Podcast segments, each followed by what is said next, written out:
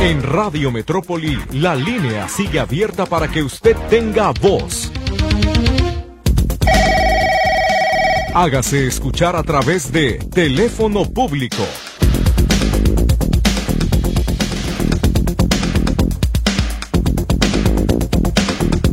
Sean todos bienvenidos al teléfono público de Radio Metrópoli. Comenzamos el espacio donde vamos a poder escuchar su participación en vivo con sus peticiones y poder derivarlas a las dependencias que tengan la posibilidad de atender y dar respuesta a sus solicitudes, a sus peticiones en este programa. Lourdes Torres recibirá sus llamadas en el 33 38 13 15 15 y 33 38 13 14 21. Charlie Flores me acompaña en los controles.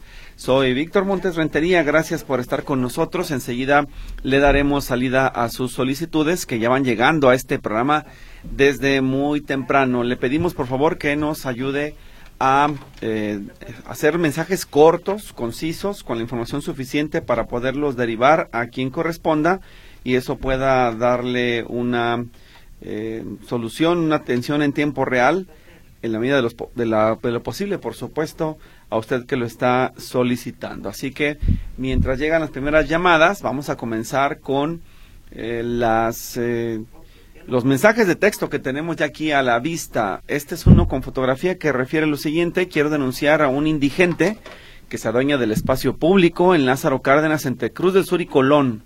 Es foco de infección e inseguridad, ya que el indigente se porta grosero y agresivo. Las personas no podemos utilizar el puente y por ahí pasamos adultos mayores, niños y adolescentes que van a escuelas cercanas. Ayuda para que lo retiren, por favor. Déjeme ver qué es lo que ocurrió. Eh, esta persona, bueno, pues sí, hizo su tendedero en el puente. Tiene su cama, tiene mucha basura y pues todo parece indicar que tiene algún tipo de problemas mentales porque está ahí haciendo su casa en un puente y ahora se cree el dueño y no pueden pasar las personas y eso es un error. El puente peatonal es para uso de las personas, no es casa ni puede ser departamento de nadie. Así que atención a la Comisaría de Seguridad Pública de Guadalajara y por supuesto al Ayuntamiento de Tapatío para que le dé solución al eh, problema.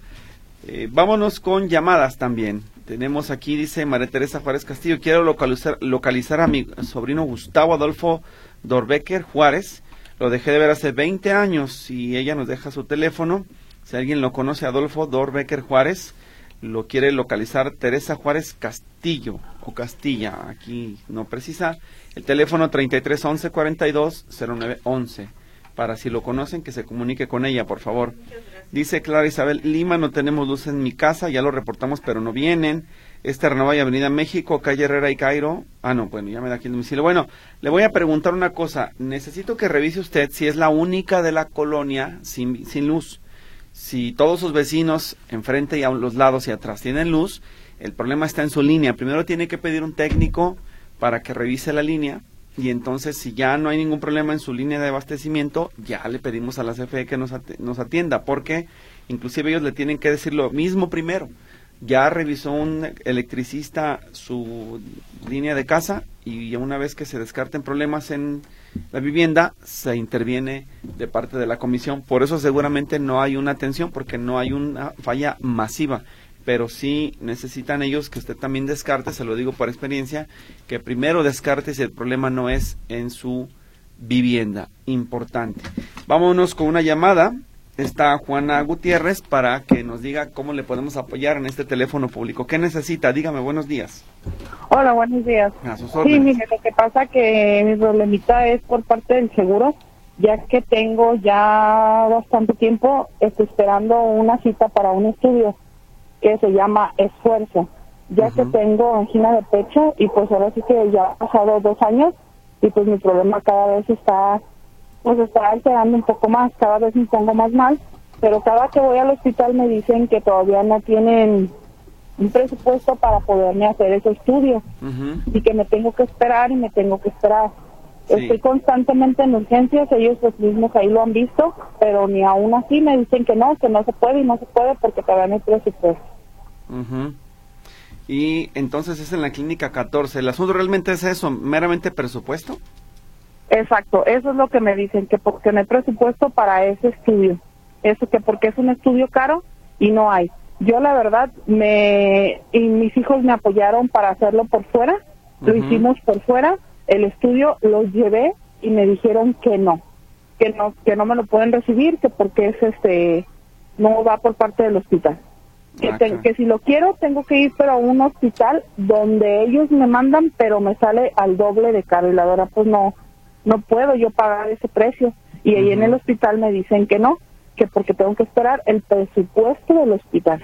Hasta que ellos tengan exactamente y cuánto dices que en meses lleva haciendo eso esperando eh, ya te estoy hablando de alrededor de un año cuatro meses un año cuatro meses no, pues déjenme preguntar en el IMSS qué pasó para que ven cuál es el problema. Es que no tengan un presupuesto para ese tipo de estudios. Se, me hace muy, muy extraño, pero bueno, vamos a, a consultarlo. Yo voy a pasar su teléfono. Repítame cómo se llama el estudio. Se llama prueba de esfuerzo. Prueba de esfuerzo. Es correcto, de cardiología en el consultorio 23. Cardiología muy bien, estoy anotando, ¿eh? Sí, muchas gracias. Consultorio 23. Muy bien. ¿El qué turno? Eh, matutino. Muy bien. Lo compartimos con el equipo de comunicación y ellos se, se ponen en contacto con usted, por favor, para que atienda el teléfono. Perfectísimo, muchísimas gracias. A usted, muy buenos días, gracias. Igualmente, hasta luego, gracias. Gracias, bueno, pues, eh, mm, a ver, tenemos una nota de voz que vamos a eh, transmitir en este teléfono público y enseguida seguimos con más mensajes porque tenemos varios pendientes que compartir. Nada más déjeme habilitar sonido. Vamos con esta, Charlie. Buenos días, don Víctor. Este, un saludo a usted y a toda su audiencia. Solo para comunicarle que Unidad Habitacional Fidel Velázquez Sánchez, en la colonia Guadalupana Norte, entre Manuel de Mimero y Mezquitán, se carece del servicio de agua potable desde el día de ayer, 19 de febrero, a las 2 de la tarde. Siendo ahorita a las 9.20 de la mañana, no ha habido ni presencia del CIAPA ni respuesta de la causa, motivo o tiempo de espera. Ojalá les, eh, pudiera echar un, un saludito para que nos hagan caso. Le mando un fuerte abrazo y saludos a, a usted y a todo su equipo de producción que nos hacen más llevadera la mañana, aquellos que tenemos que trabajar en la tarde. Saludos cordiales a todo el equipo de Notisistema. Pues muchas gracias por el dato y qué bueno que nos hace la denuncia a través de este espacio. Me gustaría, si pudiera, que nos apoyara también con folio de queja en el CIAPA para darle la atención en este momento, darle, derivarlo al equipo de comunicación y que nos den una posible respuesta o una explicación de qué está pasando. Espero el dato de aquí a que llegue eh, las 11.59. Aquí lo esperamos. Otro mensaje. ¿Me pueden informar dónde puedo reportar una lámpara de alumbrado público en Guadalajara, por favor? Dice José Esteban Rafael Casalín Cepeda. Claro, eso es en el chat conjunto de Guadalajara y Zapopan o en el 070. En cualquiera de las dos opciones que usted considere pertinentes, ahí se puede atender. Eh, ¿Podemos pasar otra, Charlie? Si tenemos tiempo. Bueno, entonces, Luis Guzmán, adelante, dígame, buenos días. Buenos días, mi amigo, ¿cómo está usted? Bien, a sus órdenes, dígame. Este, mire, una queja. Eh, sobre el seguro social. Este, hoy estuve 10 minutos antes de las 6 de la mañana en la clínica que está ahí en la colonia Libertad. De pronto se me fue el, el número de la clínica. Es la 167, ¿no? Exactamente. Dígame. Entonces, este, resulta que llego yo. Anteriormente llegamos y se anotaba y ya se iba uno a su casa. Ahora no, ahora hay que esperar hasta que a los señores del Seguro Social se les ocurra abrir a las 7 de la mañana, que hoy abrieron a las 7.05, ¿sí?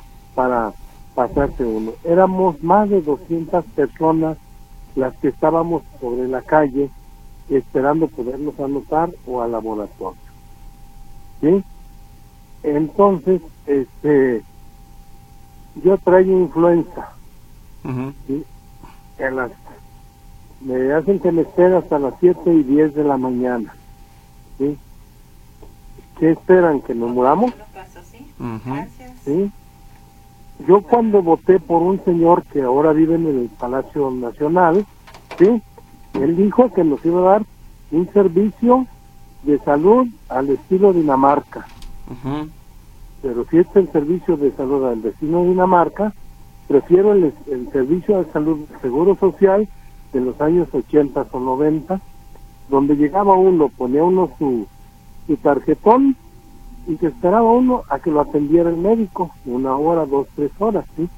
Y tres horas fueron, fueron dos horas, casi dos horas, hora, hora cincuenta minutos, perdón, esperando a, que, a poderme atender, voy a ir a las a las dos de la tarde a otra vez a formarme y a salir. Entonces todo un día dedicado al seguro social sí eso es mi queja claro claro y bueno em, ¿Qué sucedió? ¿Hay más derechohabientes o qué les explican? ¿Por qué cambió el procedimiento? ¿No saben? No, no, pues nomás porque nunca, nunca, la persona que estaba ahí, una persona de muy mal trato hacia nosotros los derechohabientes, ¿sí?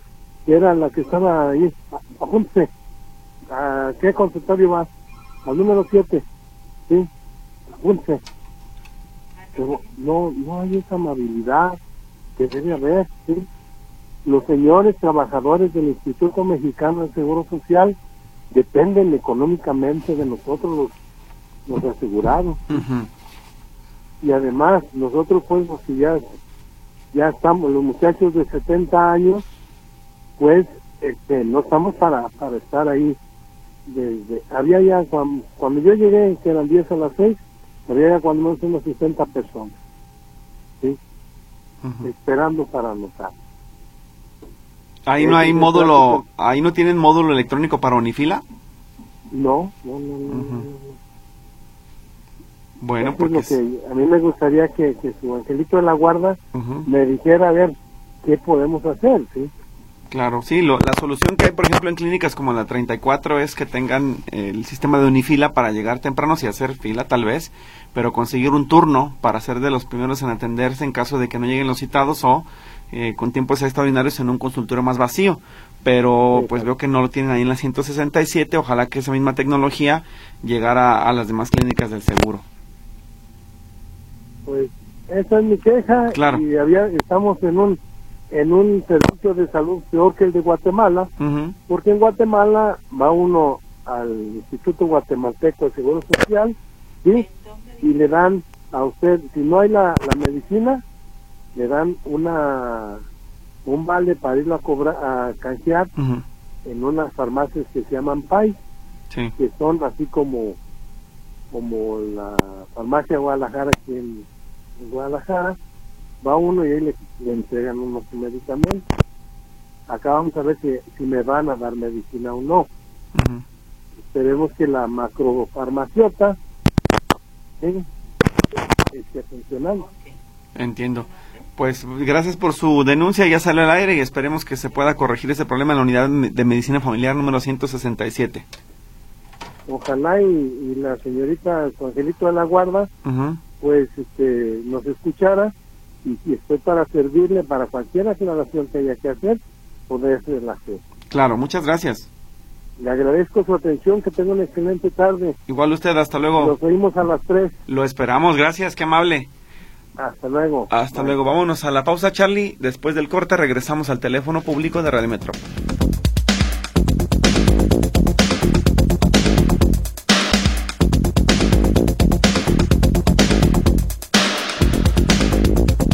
Bueno, de parte de la Asociación Civil Bastón Blanco nos hicieron llegar una solicitud de una de sus agremiadas, una persona vidente que pide eh, apoyo para su asunto. Vamos a escuchar cuál es su problemática y eh, posteriormente eh, continuamos con este teléfono público. Les voy a poner este audio. Escuchemos. Hola, mi nombre es Rosa Eusebia Calvillo Flores tengo 32 años y les voy a platicar lo que me pasó, el, mi historia, el por qué me, me quedé cita en mis ojos. ¿Grabar mucho? Hace dos años, el 27, el 28 de diciembre del 2022, una moto me atropelló a las siete y media. Yo iba saliendo de mi casa para cruzarme enfrente en la casa de mi tía Patty. pero como las calles están muy angostitas y hay muchos carros, iba pasando una moto muy fuerte, pero muy fuerte, y pues al querer cruzar, yo me fijé para ver si el de la moto pasaba pronto para que no me atropellara, pero como el, como el que de la moto no me alcanzó a ver y me aventó, yo caí en el empedrado, me abrí mi cabeza, me fracturé un brazo y quedé totalmente golpeada.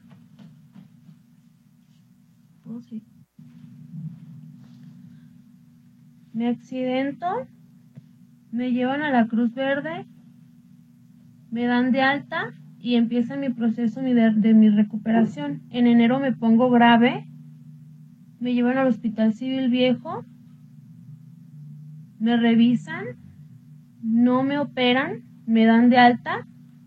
En febrero me llevan al Hospital Civil Nuevo, donde conocemos a un doctor llamado Héctor Velázquez, que él nos dice que él me va a operar, que todo va a salir bien. Me operan, pero el doctor me hizo una negligencia, porque mi cirugía era por nariz y de lo contrario él me abrió toda la ceja, donde me lastimó todo por dentro de mi cabeza y a causa de eso perdí mi vista, perdí mi olfato y pues la verdad quedé muy lastimada por dentro de mi cabeza. A causa del accidente que tuve por la moto que me atropelló, me brotó un tumor en la frente, cerca del nervio óptico. Cuando salgo de quirófano, yo ya no veía. El, doctor le dijo a mi mamá que era a causa de la inflamación de mi cerebro. Pasó el tiempo y yo no recuperaba mi vista. El doctor nos decía, tengan paciencia, es por lo inflamado de su cerebro, pero no yo ya no recuperé mi vista. Ahorita me están valorando en el Hospital Civil Viejo el doctor Héctor, el perdón, el doctor Santiago Núñez Velasco. Él me está mandando a hacer una resonancia magnética cada dos meses, cada tres meses. Cada resonancia magnética cuesta de 7 mil a 8 mil pesos. Mi mamá es viuda, es sola, ella trabaja, ella desde que me accidenté, desde, desde que me quedé así, ella me ha sacado adelante y pues la verdad no contamos con el suficiente dinero para lo de mis cirugías. Ya llevo dos cirugías, una en la frente y una en la nariz. Y pues la verdad sí son suficientes cosas las que nos piden y la verdad pues sí son muchísimos los gastos y la verdad no contamos con el dinero y por eso necesitamos que nos apoyen.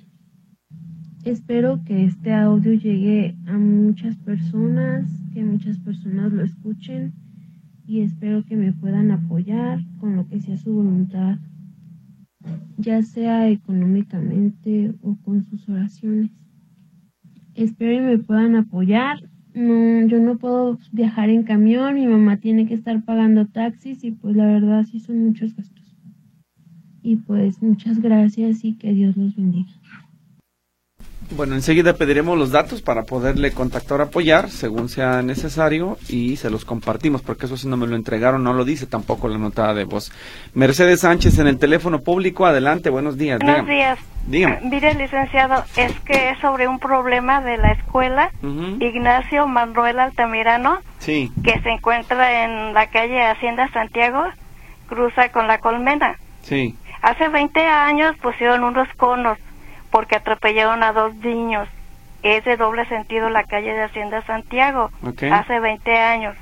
Los ponen de 12.15 a 12 y media. Entonces una persona con mucha influencia los mandó quitar. Ayer ya no los pusieron e iban a atropellar a otros niños. Como los niños están impuestos a que ponen los conos, salen corriendo. En la mañana esa escuela hay muchísimos, muchísimos niños. ¿Sí? Entonces la persona esta con mucha influencia los mandó quitar. Ajá. Pero a ver, ¿quién pone los conos? ¿La escuela? Eh, decidieron ese tiempo el director, los maestros y los padres de familia poner los conos mientras que los niños salen de 12.15 a 12 y media. Son 15 minutos los que ponen los conos. ¿Y quién es la persona que los quita con mucha influencia? Ayer este ya no los pusieron porque esa persona con influencia ya no quiso que los pusieran. eso ya lo sé, pero ¿quién, ¿quién es la persona que los quita? No, no sé. O sea, ¿no sabe el nombre de esa influyente? Pues no, lo que me no, no sé. Pero... Los padres de familia los ponen y a, los a las doce y media los quitan. No, pues es que ese es un asunto de la patrulla escolar. Primero que nada tiene que estar perfectamente fundamentado en la escuela, con el apoyo de la Secretaría de Educación Jalisco, la Policía Vial y los padres de familia, para que tenga todas las autorizaciones. Si no cuentan con las autorizaciones para hacer ese trabajo de patrulla escolar, pueden que tengan un problema y a lo mejor alguien ya investigó y como no tienen autorización, por eso se los están quitando. Pero sí se puede hacer, nada más es cuestión de ordenarlo. Mm, me gustaría saber si el director de la escuela o, quién se encargó de hacer los trámites correspondientes en la policía vial. En ese tiempo, pues es que ya cambiaron de director, en ese tiempo fue el director. Sí. Ok. Pues mire, es muy fácil, nada más es cuestión de que se organicen los padres de familia en una junta, que le digan al director que se formalice la petición, que llegue la policía vial y ordene que se haga la, la, patrulla. Y si llega a aparecerse otra vez ese o esa influyente, pues se le entregue el oficio de que esto está autorizado y no los puede quitar. O sea, no los podría quitar, ni siquiera podría este, eh, pedir que los remuevan si cuentan con todas las autorizaciones. Pero si no hay el permiso correspondiente, si no está la capacitación, ni los pormenores de cuándo, en qué momento se toma la vialidad, o se cierra una parte de la vialidad, pues eso puede sí generar un conflicto. Yo estoy de acuerdo en que los pongan, es para la seguridad de los niños, pero hay que hacer las cosas de manera ordenada. Si no lo hicieron así, seguramente por ahí viene el problema.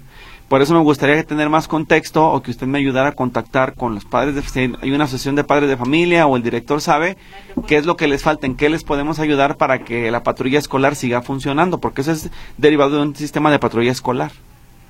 Ah, sí, entonces tiene que ir allá a la patrulla escolar. No, no, no. Se llama el programa Patrulla Escolar. Ah, sí. ¿Verdad?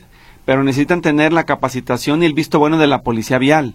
Ah. Porque no es nada más cerrar por cerrar, es, es especificar cómo se lleva a cabo, quién lo va a hacer, cómo participan, les tienen que dar señales, incluso a ustedes comprarlas, el del stop, ponerles chalecos, es decir, es todo un proceso. No nada más es decir, yo pongo los conos y ya, por eso a lo mejor se los quitan. Necesitamos formalizar la patrulla escolar y ese proceso de entrada y salida de la escuela para que se pueda llevar a cabo de manera ordenada todos los días con el apoyo de los padres de familia. Bueno, ¿Sí? y entonces vamos a hablar con el director. Exacto, sí. Que se pongan de acuerdo el comité de padres y el director para que juntos lo pidan a la policía vial la policía llegue, los capacite, les diga cómo van a funcionar, se anoten en la lista quiénes van a participar, cuándo, qué días, quién va a poner los chalecos, quién pone los letreros, se genera el oficio de autorización y cuando llegue el, el bravucón o bravucona que no lo quiera, pues entonces con el oficio se le pone un alto. Ah, bueno. Así debe de ser, ¿sí? Bueno, ayúdenos con eso y, y lo van a resolver, créamelo. Sí, muchas gracias. A usted, hasta luego. Muchas gracias. Tengo llamadas, así que antes de irnos a la pausa, Charlie, dame chance, son cuatro. Cecilio Becerril, ayer salimos en plan familiar rumbo a Chapala, pero en el kilómetro 15 caímos en un bache que tronó dos llantas. Por fortuna no pasó a mayores. La aseguradora se hizo cargo, pero ¿cómo le reclamo al gobierno los daños? Bueno, hay en Jalisco una ley de responsabilidad patrimonial para las entidades del gobierno estatal y municipales. Carretera Chapala ya es federal, tendría que hacerlo en el centro SST Jalisco y ahí tendría que hacer su reclamo para ver si es procedente con ellos hacer algún tipo o solicitar algún tipo de indemnización.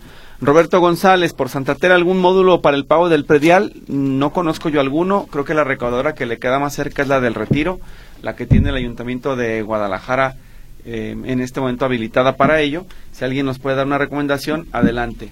Eh, Francisco Sánchez, ¿alguien sabe de una gasera que no robe tanto? y luego pregunta o dice que en Hospital y Casa de Independencia, un edificio de obras públicas, pusieron una cancha bonita, pero les faltó rampa para las personas con discapacidad. Gracias. María Ballesteros, por favor, una... Eh, para valorar una casa tiene que estar vacía. No, puede estar habitada, pero hacer que sea un evaluador que le pueda dar eh, ese servicio, ya sea en el colegio de evaluadores o un particular que le preste esa atención. Y antes de eh, continuar con la siguiente pausa, quiero hacerle a usted una cordial invitación que nos hicieron llegar a través de la ONG eh, Milagros AC, en donde van a llevar a cabo un evento este 20 de febrero a las 8 de la noche en el Palacio Municipal de Zapopan. Es una noche de arte y cóctel en la que se pide a los asistentes donar 500 pesos.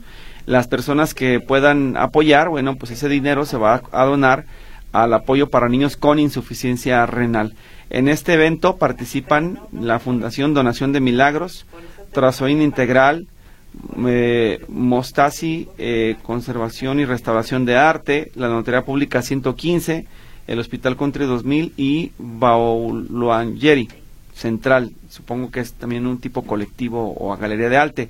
Galería de Arte, perdón. Entonces, si usted participa y aporta y dona y va, sirve que se nutre con el arte y participa de este cóctel y lo disfruta, pues nada más hay que pagar los 500 pesos al ingreso o vía transferencia para la Fundación Donación de Milagros y con eso ayudará a pacientes renales que no tienen cómo ser apoyados económicamente. Entonces, ahí le paso la invitación. Repetimos, es Palacio Municipal de Zapopan hoy a las 8 de la noche, una, una noche de arte galería o cóctel que va a estar a beneficio de los niños con insuficiencia renal o con pacientes eh, que necesitan un trasplante fueron trasplantados. Vamos a la pausa, regresamos después del corte porque tenemos una entrevista interesante para ustedes.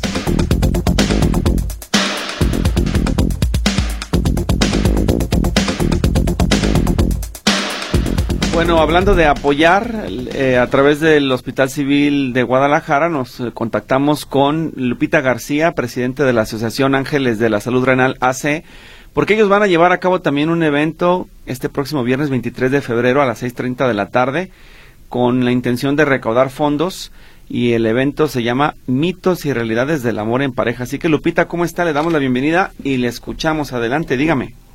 Muchas gracias, Víctor. Pues muy agradecida por este espacio que nos están dando y haciendo la invitación a un evento con causa que precisamente en este mes de febrero pues es el mes en el que también se resalta lo que es el amor en cuanto a donación, donación en cuanto a darnos al otro, en cuanto a compartir con el otro. Y bueno pues efectivamente vamos a llevar a cabo una mesa panel que se llama Mitos y Realidades del Amor de Pareja. Vamos a tener tres excelentes panelistas. Es la doctora Laura Flores González, que ella es especialista en medicina sexual y es presidenta de la Academia de Sexualidad Humana y Medicina Sexual. Tenemos a la doctora Norma Rubalcaba, que es doctora en psicología con orientación en inteligencia emocional, y a la doctora Susana Muñiz Moreno, que ella es doctora en sociología y es investigadora y coordinadora del Centro de Estudios de Género de la Universidad de Guadalajara. Así como también en el canto tendremos a Alejandra Hernández, que nos va a deleitar con canciones románticas, bonitas, sensibles, y vamos a tener también la participación de la artista plástica Ani, que va a ejecutar en tiempo real ahí mismo una pintura lucida al amor y la cual se va a subastar al final del evento. Y bueno, este pues con el apoyo que nos brinden vamos a poder beneficiar a pacientes con insuficiencia renal en el tratamiento de sus hemodiálisis que es un tratamiento muy costoso y que muchos de ellos pues la verdad vienen de situación económica muy precaria y con dificultad para sostenerse este tratamiento. Entonces, en la medida que se sumen y que nos ayuden, podremos hacer el bien a estas personas que tanto lo necesitan. Y bueno, pues sí, el, el evento será este viernes 23 de febrero a las 6.30 va a ser en el Salón de Eventos La Cúpula, que está en Silvestres de Vueltas, esquina con Santa Mónica, a un lado del parque eh, del jardín del parque del Reguilete o, alcalde, como también se le conoce.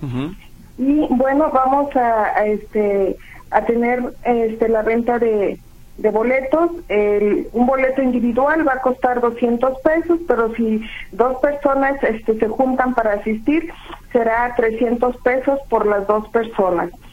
Y el teléfono para ponerse en contacto es el 33 15 45 57 20. Repito, 33 15 45 57 20. De acuerdo. Sí, es, es importante que, que, participen y me llama la atención el panel, Lupita, porque las tres expertas creo que nos dan un panorama muy amplio en, en torno a lo que es el, este tema del amor, que a veces está muy idealizado y la verdad es que no siempre todo es perfecto, pero hay que entender sus diferentes aristas, ¿no? Desde la parte social, el entorno, cómo nos relacionamos entre personas y como parejas, la parte psicológica para sí, estar enamorados pero no depender del otro, que no se termina la vida si la relación a lo mejor no funciona o cómo podemos corregirla en caso de que algo vaya mal, y la parte sexual que es como un mito tabú que es medio complicada, pero que con el apoyo de expertos como la doctora Laura Teresa Flores González, pues se pueden resolver incluso hasta conflictos. Y qué interesante que el precio sea pues más económico para parejas que puedan aprovechar esta plática que además está bañada con arte y con música. Interesante la convocatoria, Lupita. Sí, la verdad es que se va dirigida a todo tipo de edades, como ahorita bien lo mencionaste, Víctor, desde la adolescencia, cómo empezamos a idealizar a nuestra pareja, cómo empezamos a relacionarnos este, con, con los chicos, con las chicas, en la etapa de juventud, en la etapa adulta y hasta en la etapa de la tercera edad. En la etapa adulta, madura, también cómo sentimos también esa sensación, ese, ese, esa emoción del amor. Va a estar muy interesante, de verdad es que va a despejarnos muchas situaciones y nos va a ayudar a tener una reflexión también en torno a cómo me estoy relacionando eh, sentimentalmente, amorosamente, qué doy, qué espero del otro y cuáles son las situaciones culturales que venimos jalando y qué tanto son reales o no son reales en el contexto actual en que vivimos. Claro, pues ahí está la invitación. Entonces, insistir, viernes 23 de febrero de este 2024, 6.30 de la tarde, el acceso individual 200 pesos y en parejas 300 pesos. ¿Hay que pagar ahí o se puede pagar por anticipado, Lupita? Eh, pueden pagar ahí o pueden este, también pagar por anticipado, comunicándose al teléfono que les acabo de mencionar. Para poder asegurar sus lugares. Excelente. 33 15 45 57 20. Aprovechelo, tómelo en cuenta. Si está saliendo de una relación, si va empezando una, si ya tiene una y a veces tiene o siente que hay muchos altibajos, esto le puede funcionar porque va a tener tres expertas que le van a ayudar y al final pues hasta se va a relajar con la música y el arte. Muchas gracias, Lupita, por la invitación. Gracias, Víctor. A sus órdenes. Hasta luego. Gracias, ahí está. Mitos y realidades del amor en pareja. La pregunta, ¿el amor es para siempre? Un panel de análisis en beneficio de la Asociación Civil Ángeles de la Salud Renal.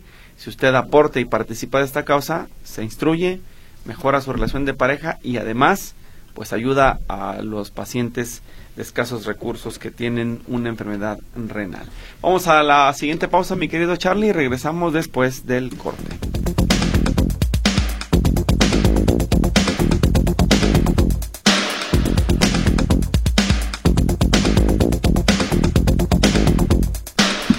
Bien, dice aquí, tenemos, tengo algunas cajas de estos medicamentos, si a alguien le interesan que presente su receta, Dice la persona que nos los envía y nos deja su teléfono de contacto es Losartán y Flauciver. Si alguien le sirve, pues nada más envíen la foto de la receta para contactarlos con él y le puedan ayudar. Patricia Silva dice, pido su ayuda a los angelitos de Limis para mi hermana. Tenía cita para su diálisis el 11 de febrero y hasta hoy no hay camas. Ella cada día que pasa le cuesta trabajo respirar y el traslado es muy desgastante en sus condiciones. Enseguida también lo solicitamos, nada más que no me dice ni en qué clínica está. Acuérdese que necesitamos toda la información disponible para poder ayudarle. En otro de los mensajes dice eh, en el fraccionamiento Vía Nova en Tonalá, espacio del Cerro de la Reina, mm, es una reporte del alumbrado público, eh, no sirve, no está funcionando, está muy oscuro por la noche, es lo que nos dice en su reporte Miguel Ortiz. Dice aquí, mi nieto ha tenido problemas para cobrar su beca. Después de probar en bancos, fuimos al bienestar y solo le dio la mitad. Fuimos de nuevo y ya no tenía saldo. ¿Qué podemos hacer? Bueno, suele ser un error informático. Lo que tiene que hacer es eh, verificar a las entre 48 y 72 horas que ya haya pasado el tiempo para que el dinero aparezca nuevamente. La sugerencia es que lo pueda sacar todo en sucursales como Banco Azteca, por ejemplo, en ventanilla, frente a los operadores humanos y no tanto en los cajeros automáticos pero usted decide dónde le es más conveniente. En todos va a pagar comisión de los privados y si no es en el Banco del Bienestar en la ventanilla, pero tarda muchísimo más eh, tiempo. Otro de los mensajes, ¿cómo hago para arreglar mi acta de nacimiento? Me registró mi mamá con Celia y es Nazaria. Ya fui al mercado Corona y me mandaron al de alcalde, pero no se resolvió. Y el otro es que desde septiembre no me dan resolución de la unificación de número de seguro social en la delegación Ávila Camacho. Gracias. Bueno, si definitivamente en el, en el registro civil no se va a poder, porque es realmente un cambio de, de, nombre como tal, son personas diferentes, por lo que estoy viendo aquí, no tiene nada que ver una cosa con la otra, no es ni letra ni apellido, a lo mejor va a ser necesario que promueva algún tipo de juicio o proceso legal.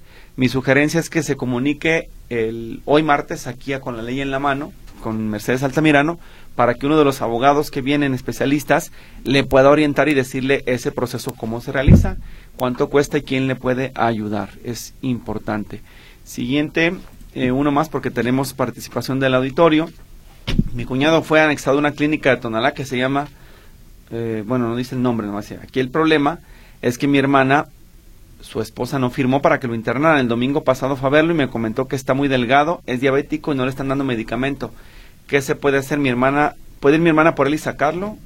¿Es esta misma, Lulu? Bueno, entonces mejor que nos expliquen en, el, en la línea telefónica que la tengo ya en la, en la línea. A ver, explíqueme porque me está duplicando los reportes. Adelante, dígame.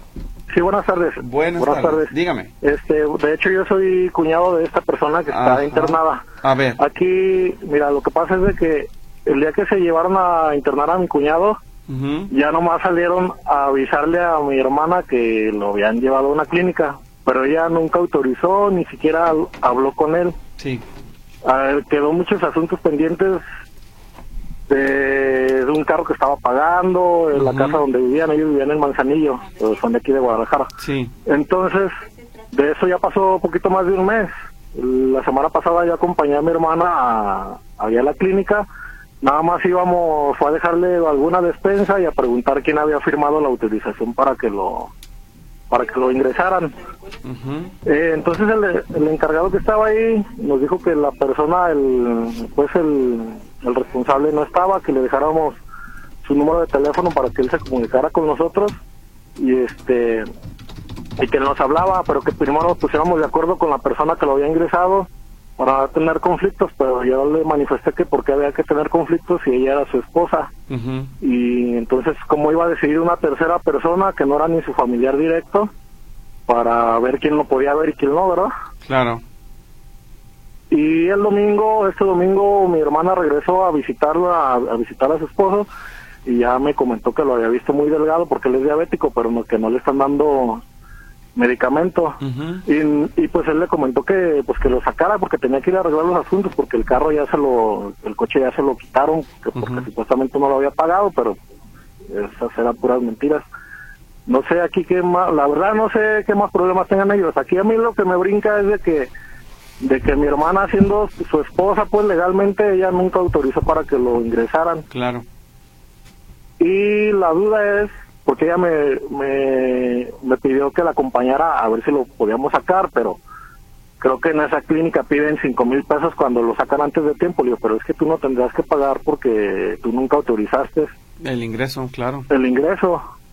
Entonces aquí quería preguntar si es si puedo hacer eso o qué tendría que hacer en caso de que fuera y no, no, no lo quisieran dejar salir. Sí, bueno, lo que pide el gobierno del estado y el último comunicado al respecto, pues sí es de bastante tiempo, de 2022, pero los anexos irregulares se tienen que denunciar a 089 para que ellos eh, se involucren en hacer una verificación general que incluye la presencia de la Fiscalía, la presencia del Ayuntamiento y la presencia de la Secretaría de Salud Jalisco.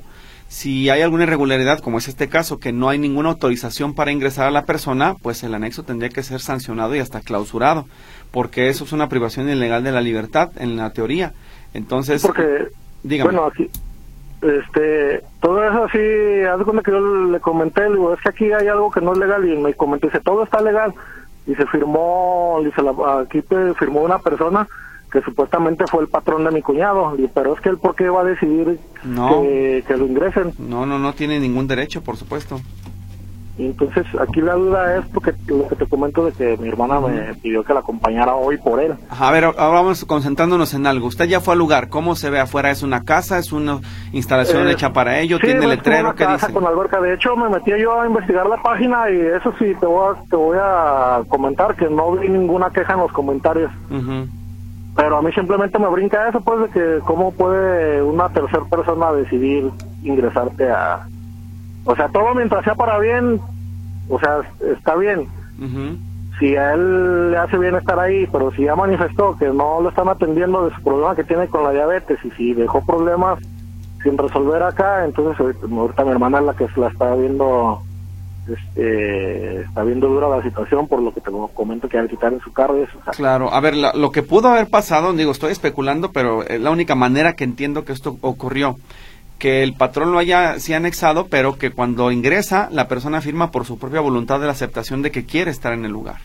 Es la única manera, porque usted sabe que para que una persona con adicciones se cure tiene que tener la voluntad de hacerlo. Así es. Entonces, si, el, si tiene un patrón y ese patrón le dijo, bueno, para fin de seguir trabajando conmigo tienes que anexarte, bueno, entonces tal vez él aceptó ese trato y firmó, pero les tiene que contar la verdad, porque si es un establecimiento serio, tienen que tener las autorizaciones correspondientes. De todas maneras, usted lo que puede hacer es asesorarse en el 089 y preguntarles, oiga, aquí qué, qué, qué puedo hacer, o llamar a, también a Copriscal para que ellos le puedan decir si ese lugar tiene registro, si está verificado por las autoridades, si no tienen quejas previas.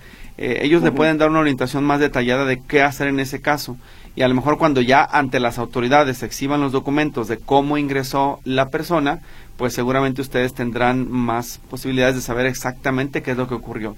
Yo les sugeriría que se comunique al siguiente teléfono para que el copriscal le puedan orientar sobre ese asunto. Sí, el teléfono de las denuncias sanitarias, déjeme, se lo comparto. Bueno, no, este es el nacional. Me regreso al local. Marque al siguiente número 33 30 30. Sí. 5700 y ahí es el conmutador de Coprisjal y ahí dígales, eh, yo necesito que me ayuden porque hay una persona que la metieron en un anexo, quiero saber si el anexo está todo en regla y, y, si se cumplió, que hay una inspección para saber yo cómo le hago para poder sacar a mi familiar si es que no está de acuerdo, si está contra su voluntad. Y habrá que demostrar en efecto que está contra su voluntad. Si está por cuenta propia, pues creo que no se va a poder hacer nada aunque la esposa quiera. Ah, ok. ¿Verdad? Nada más revisen esa documentación, cómo se hizo, cómo se generó. Lo importante es tener claridad de qué, qué es lo que ocurrió en ese, en ese sentido, ¿sí? Pero por lo pronto repórtelo a, a ver qué le dicen las autoridades, si lo pueden dar acompañamiento para determinar ese paciente cómo fue ingresado. Muy bien. Bueno, muchas pues, gracias. Pues de, antemano, gracias y pues, lo solicito por su programa porque pues la verdad resuelve muchas dudas. Ojalá que este que sea el caso también le podamos haber ayudado. Muy, muy amable. Buen día, gracias. Gracias, buen día. María Rivas dice el 2 de febrero recargué la tarjeta de mi pasaje, pero no había visto que ya estaba vencida.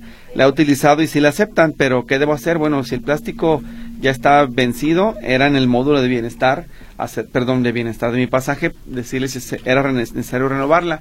Si no hay problema con el vencimiento, usted siga la utilizando. En este momento que el módulo está abierto, donde mismo que recargó, acérquese y pregunte si le pueden cambiar el plástico y tendría que pagar la tarjeta nueva.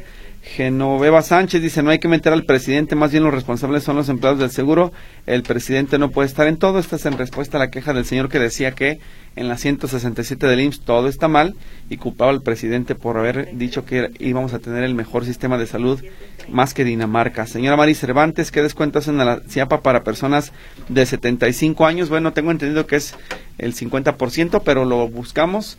Busque en internet mi sugerencia es así, trámite de beneficencia CIAPA y ahí le aparecerá específicamente el descuento que se ofrece para los solicitantes. Vamos con mm, más mensajes y verificar si tenemos alguna nota de voz. Acá hay una para ver qué es lo que se requiere. Charlie. Buen día, licenciado Víctor. Lo felicito mucho por su programa. A mí me ha ayudado algunas veces, pues no procuro no molestarlo, más que cuando de veras es importante. Fíjese, ahorita nada más quiero opinar rápidamente del señor que habló de la clínica 167. Acá en la clínica 51, para llegar usted espontáneo, este lo tienen. Yo llegué un día a las 8 de la mañana porque tenía una entrevista ahí en cerquita en el, en el edificio de Secretaría de Educación. Llegué y te tienes que sentar afuera, afuera, en la barda que tienen afuera y si es frío, son unos frillazos, uno con tres suéteres y tú estás muriendo de frío y te sientas ahí en la barda de, de, cemento y preguntar a qué persona, oiga, ¿quién va al consultorio? Yo soy el consultorio 12. ¿Quién va al consultorio 12? No, pues que yo, que yo, que yo. Ay, que entonces soy la cuarta, sí, porque nada más ven, van máximo cinco personas espontáneas, o sea que no tienen cita. Entonces ahí, ahí lo tienen a uno sentado No le miento, hasta la 1.45 de la tarde. Así es que usted se enfría y se solea y ahí está, esperando sentado.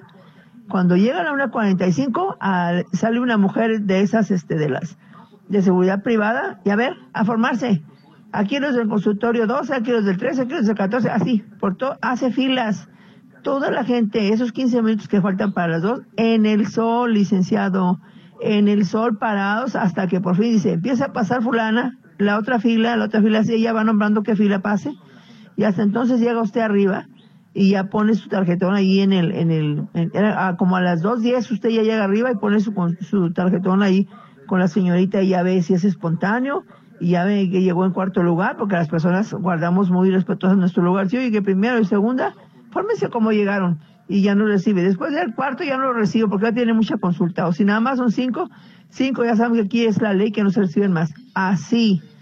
En el sol, le digo, toda la mañana. Así que usted viene saliendo de ahí como a las cinco de la tarde. Y hay gente que sale desde las siete de la mañana. Así es que muchas gracias nada más para que vea que está el sistema pésimo. Yo que fui, uh, ¿qué fui? Ah, pues hace como, como dos semanas, no tres, ya no me toca la próxima cita. ¿Y qué cree? De las recetas que me dan porque yo padezco enfisema por trabajar en el centro de 31 años, nunca fumé ni nada de eso. Este, y nueve medicamentos, le puedo mostrar la receta, sacarle fotos y mostrárselas. Aquí están, originales con el sello de que no hay, no hay nada. Y cuando les pregunté por qué no había nada, ¿qué cree que me dijeron? Que porque habían mandado todo, a la, les habían quitado todas las medicinas para llevárselas a la farmaciota para la inauguración. Soy Silvia Flores. Muchas gracias. Bueno, gracias, muy amable. Rápidamente llamadas porque nos vamos. Roberto Ortiz, queremos dar las gracias al coordinador Oscar Pérez, que nos ayudó a mi esposo con su cita. Esto es en la Secretaría del Sistema de Asistencia Social. Se refiere a Oscar Pérez Flores, coordinador de programas estatales o director de programas estatales en la Secretaría. Antonio Díaz, tengo un inquilino que tiene tres meses que no paga renta y el contrato se le venció en diciembre. ¿Qué puedo hacer? Bueno, ya acudir a justicia alternativa para que le ayuden a desalojarlo, presentar eh, el juicio de, promover el juicio de desalojo por incumplimiento de contrato. Si usted tenía contrato y la persona no cumplió, definitivamente ya es momento de que empiece a procesarlo para que lo expulse de su vivienda. Eso es lo que tiene que hacer. Eh, nos eh, vamos porque se termina este programa, ya no hay tiempo suficiente para atender a los demás. Me quedo un rato en lo que llegue espectáculos, pero si usted queda pendiente, mañana lo esperamos. Hasta luego, gracias.